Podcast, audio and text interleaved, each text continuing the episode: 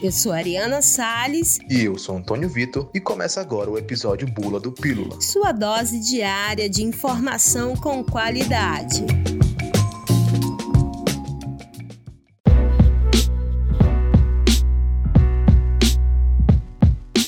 25 de novembro, comemorado o Dia Internacional de Não Violência contra as Mulheres. A data foi criada durante o primeiro encontro feminista latino-americano e caribenho de 1981 na cidade de Bogotá, na Colômbia. O dia foi escolhido para homenagear as irmãs Patrícia, Maria Teresa e Minerva Maribal. Elas foram torturadas, assassinadas a comando do ditador da República Dominicana, Rafael Trujillo, no dia 25 de novembro de 1960. No Brasil, a cada oito minutos, uma mulher é agredida. Nos primeiros meses do ano, o Amazonas teve 10.403 registros de ocorrência por mulheres vítimas de violência doméstica. Isso significa que, por dia, quase 60 mulheres que estão em situações de violação praticadas no âmbito familiar ou em relacionamentos afetivos romperam um ciclo de violência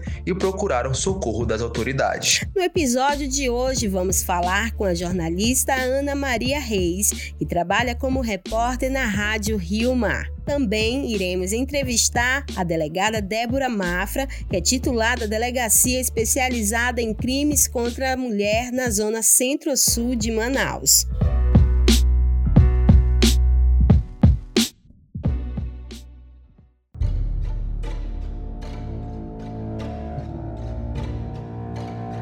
Delegada, seja bem-vinda.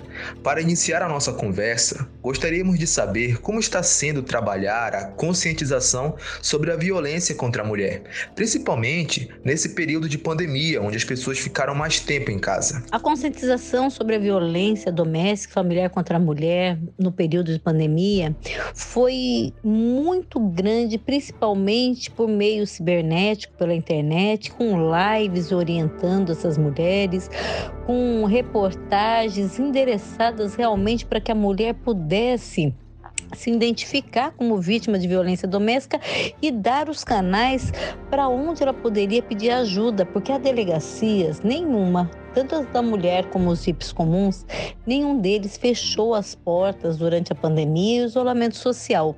Porém, as mulheres realmente foram muito mais violentadas dentro de sua casa, perante a sua família e elas tinham medo de pegar o celular para telefonar, elas tinham medo de ir ao computador.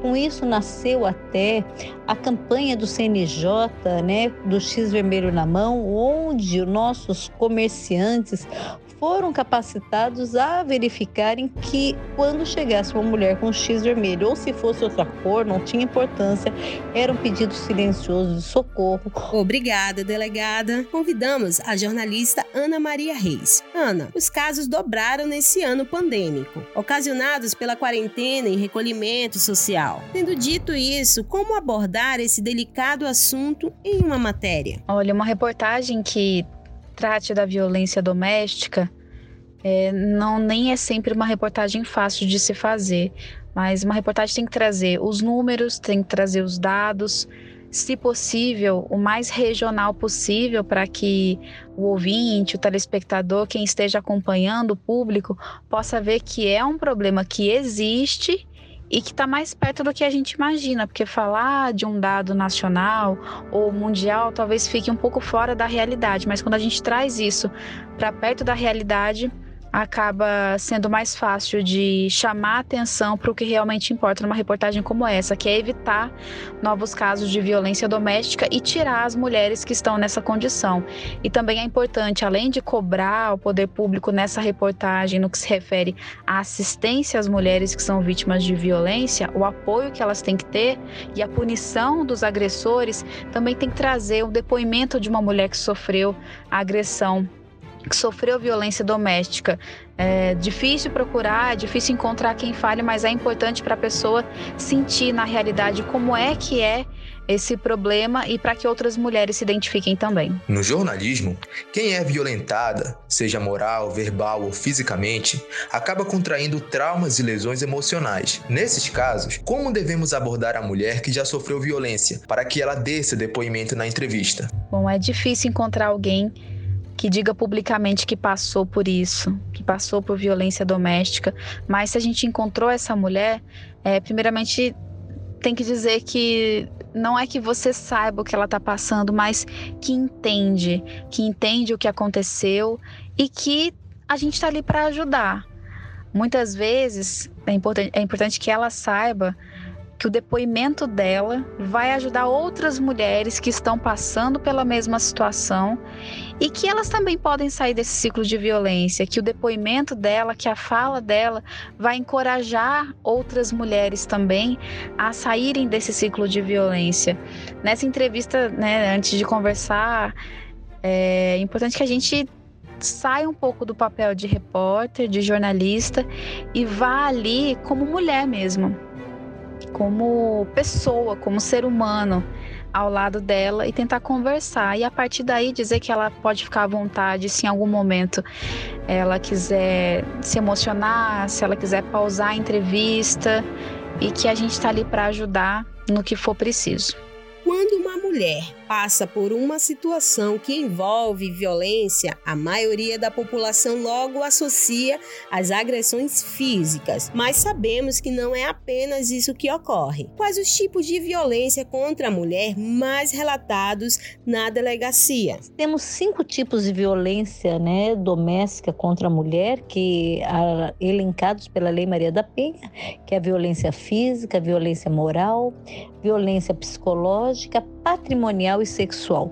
Porém, as violências que as mulheres mais relatam, que são campeões de boletins de ocorrência, são em primeiro lugar, a violência psicológica, em segundo, a violência moral, em terceiro, a violência física. Então, são esses os tipos de violência doméstica e os três que ganham em boletim de ocorrência é psicológica, seguido do moral, em terceiro lugar, a lesão corporal.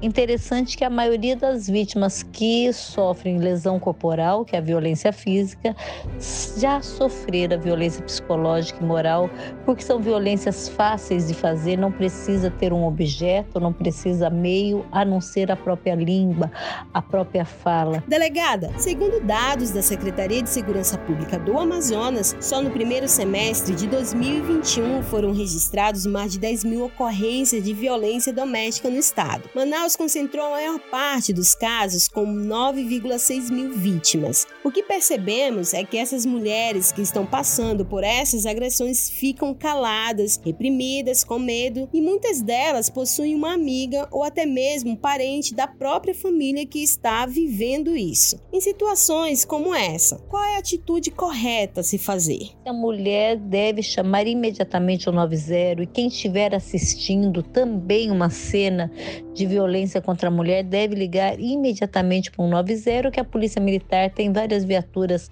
é, que estão espalhadas na cidade de Manaus. Uma estará próxima próximo a esse local que está acontecendo esse crime e vai até esse local para levar preso o agressor dessa mulher em flagrante delito. Agora, se você conhece uma mulher que esteja sendo violentada, mas ela não quer denunciar, ela tem medo, ela não tem coragem, você pode ligar para um 8180, que é a denúncia anônima, e você pode relatar que a Polícia Civil vai fazer a averiguação dessa denúncia, estará com essa vítima, mas o mais importante é que você consiga empoderar, fazer com que ela se conscientize que ela é uma vítima e que ela precisa da delegacia da mulher.